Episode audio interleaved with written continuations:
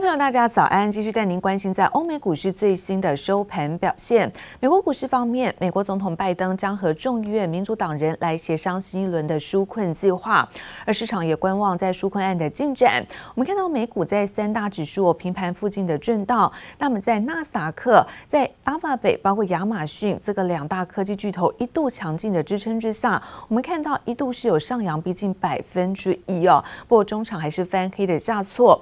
美股收盘。可以可以看到是涨跌的互见，那道琼小涨三十六点，涨幅是百分之零点一二。科技股纳斯达克翻黑下挫，跌幅在百分之零点零二。S&P 五百指数则是在三千八百三十点，小涨幅度是百分之零点一零。而费城半导体相对比较弱势，跌幅在百分之二，收在是两千九百八十二点。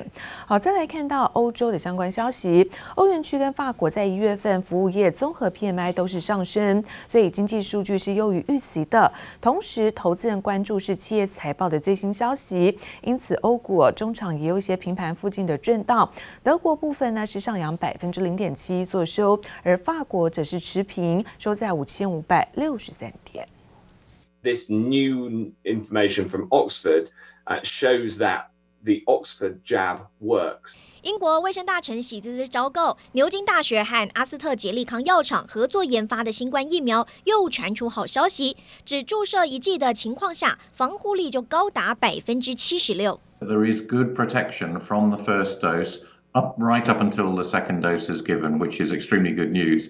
But also that in that period, we found that about two thirds fewer people were PCR positive and therefore infected and at risk of transmitting onto other people. That we have a high degree of confidence that this this vaccine works for all ages. 法国一度指出，牛津疫苗对六十五岁以上长者效用不佳，已被英国驳斥。最新研究还显示，牛津疫苗第一剂的效力可持续十二周时间，还可降低病毒传染力。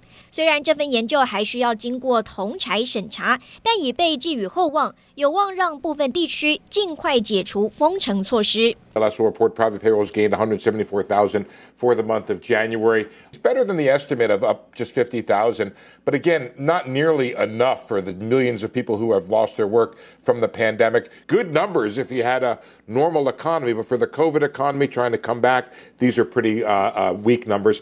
疫情的冲击持续笼罩就业市场。 美国一月 ADP 私人就业职缺增加十七点四万个，优于市场预期，但要恢复到疫情前的水准还有一段距离。ADP 就业向来有小非农之称，这项数据先传来捷报，周五将公布的美国一月非农就业报告令市场乐观看待。记者王新慧、李芷莹综合报道。而美国总统拜登上任至今，已经和多国的领袖做热线，但跟中国国家主席习近平的通话却还在卡关当中。白宫的发言人表示，美国呢不急着和中国做接触。美国国务院发言人则是说，现在美国要先确认和盟友的步调一致，而之后才会在数个领域和中国来做往来。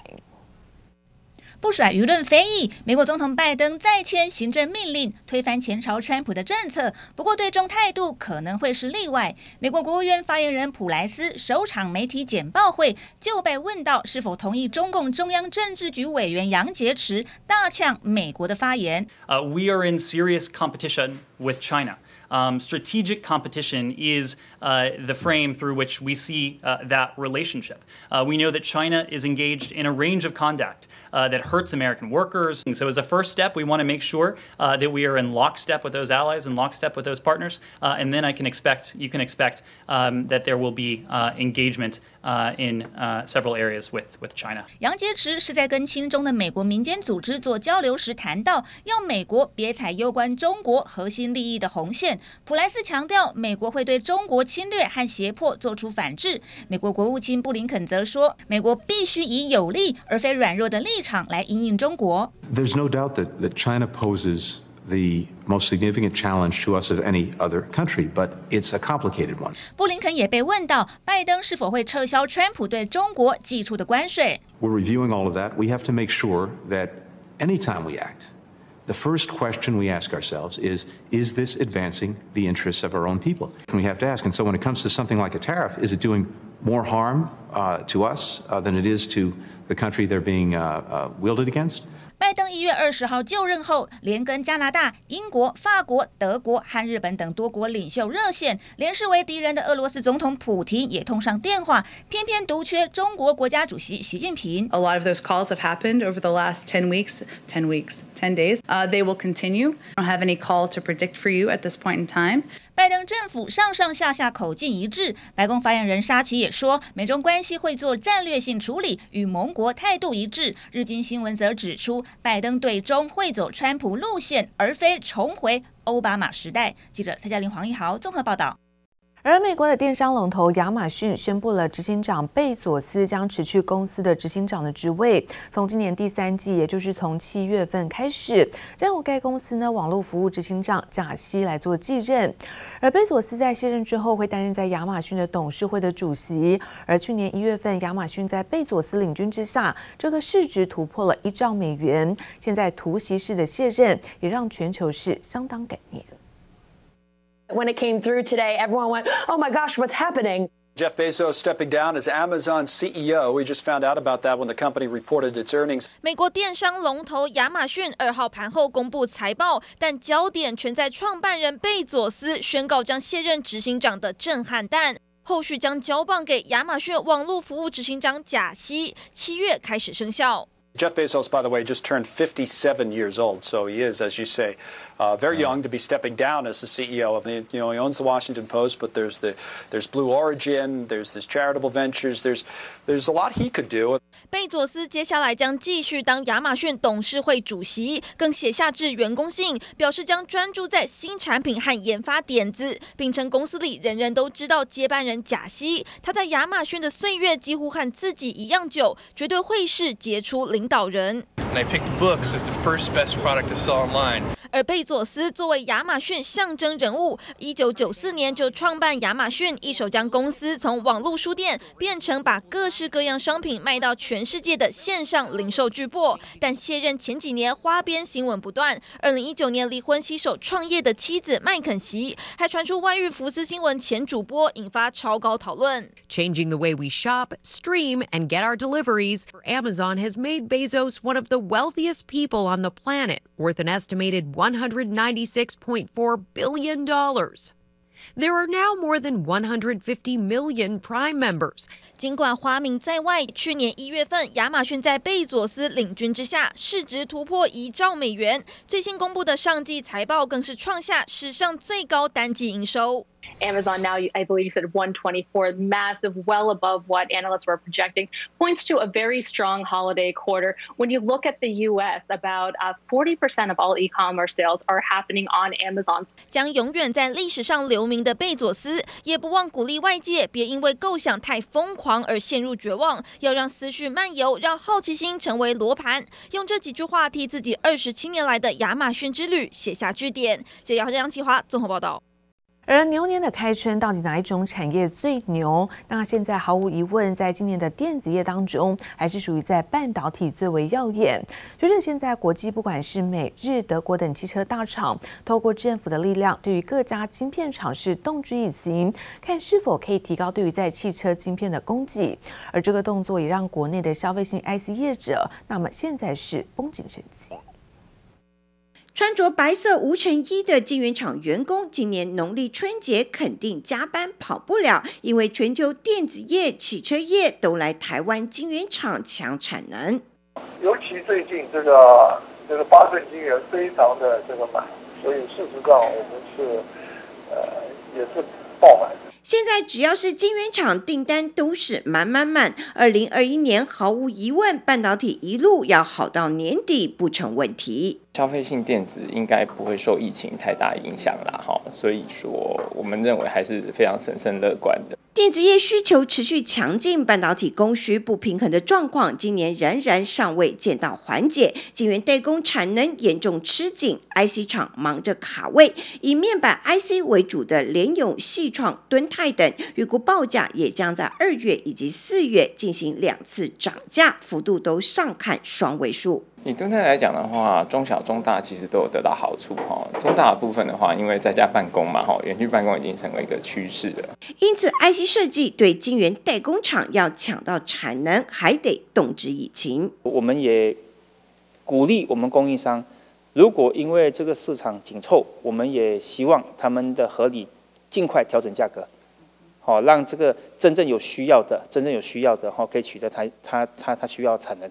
快闪机体大厂群联不怕价格贵，就怕拿不到产能。尤其是近日德日美等汽车大厂更透过政府力量要来分一杯羹，让消费性 IC 设计业者们纷纷绷紧神经。现在我们最忙的是在 push 供应链了，因为看起来现在客户对明年的需求还是比今年好很多。所以现在最大的困难是怎么样满足客户的需求。手上有货才能卖，才能赚钱。尤其是今年第一季需求动能依然稳健，而表现最亮眼的，要看到网通晶片大厂瑞宇，去年每股大赚十七点二四元，刷新历史纪录。目前看第一季，二零二一年的第一季，我们看到的是。延续着二零二零年第四季的动能，需求面仍然是稳健，不过供给面的情况仍然是必须密切注意。从整个上下游半导体产业链看来，需求仍然强过供给，各家维持低库存水位。IC 设计业确定牛年将再现一波涨价潮。记者朱月英、姚颖哲新主采访报道。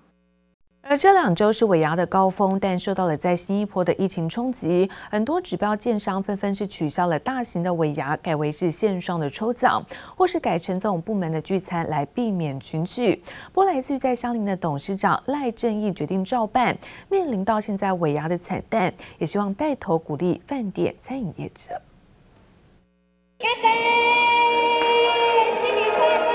建商老板跟员工举杯同欢，往年的豪气尾牙，今年疫情升温，恐怕很难看到了。不过，看到观光餐饮业面临尾牙场被退订的惨况，香伶集团带头续办，靠拉开桌距来做好防疫。我们尾牙会在台中举办，我们找一个比较宽阔的场地，我们也讨论很多次。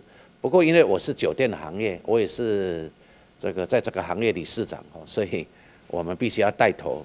去做这个事情啊，因为啊，酒店业呢，餐厅业大家都苦哈哈的。不止香伶，还有金城、立信、天钰集团也都照办尾牙。而往年大手笔席开两百桌的新复发，改为总价值两百万的抽奖活动。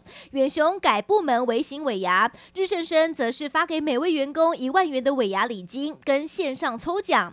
而随着二零二零房市价量齐扬，总推案量一点六兆元，董事长赖正鎰预估打炒房价将会下跌一成。那么预估二零二一年将会价稳量缩，我们预估大概会大降百分之十左右，大概是一点四五兆左右，预估。啊，新的一年也大概是微幅下降，大概是三十点五左右。赖正义点出，打炒房让建商购地速度放缓，部分地区的土地价格已经下修一成。不过缺工太严重，房价要下跌很难。土地价格很高，开发商呢都已经把利润呢，呃降到百分之十左右。过去正常大概百分之十八，建材也大幅上涨，现在的钢筋啦、水泥啦、砂石啦，哦，大概涨了百分之三十。那么最严重的工资，工资占了百分之五十。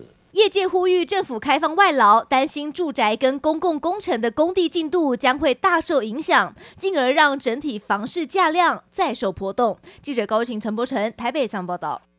而南电受惠于在载板的需求畅旺跟涨价的效应，还有包括车四复苏带动了 PCB 的相关需求，公布了一月份营收冲上三十九点二亿元，年增百分之五十八，也让法人乐观的预估，南电在手机的营收有机会能够站稳是百亿元的大关。好，另外只是在光通讯厂联雅，联雅公布了在去年的财报，那么第四季最后存益达到十二点二八亿元，年增百分之一百一十五。EPS 二点五元，而展望在今年的首季，反而预估在本季营收将跟去年的第三季相当。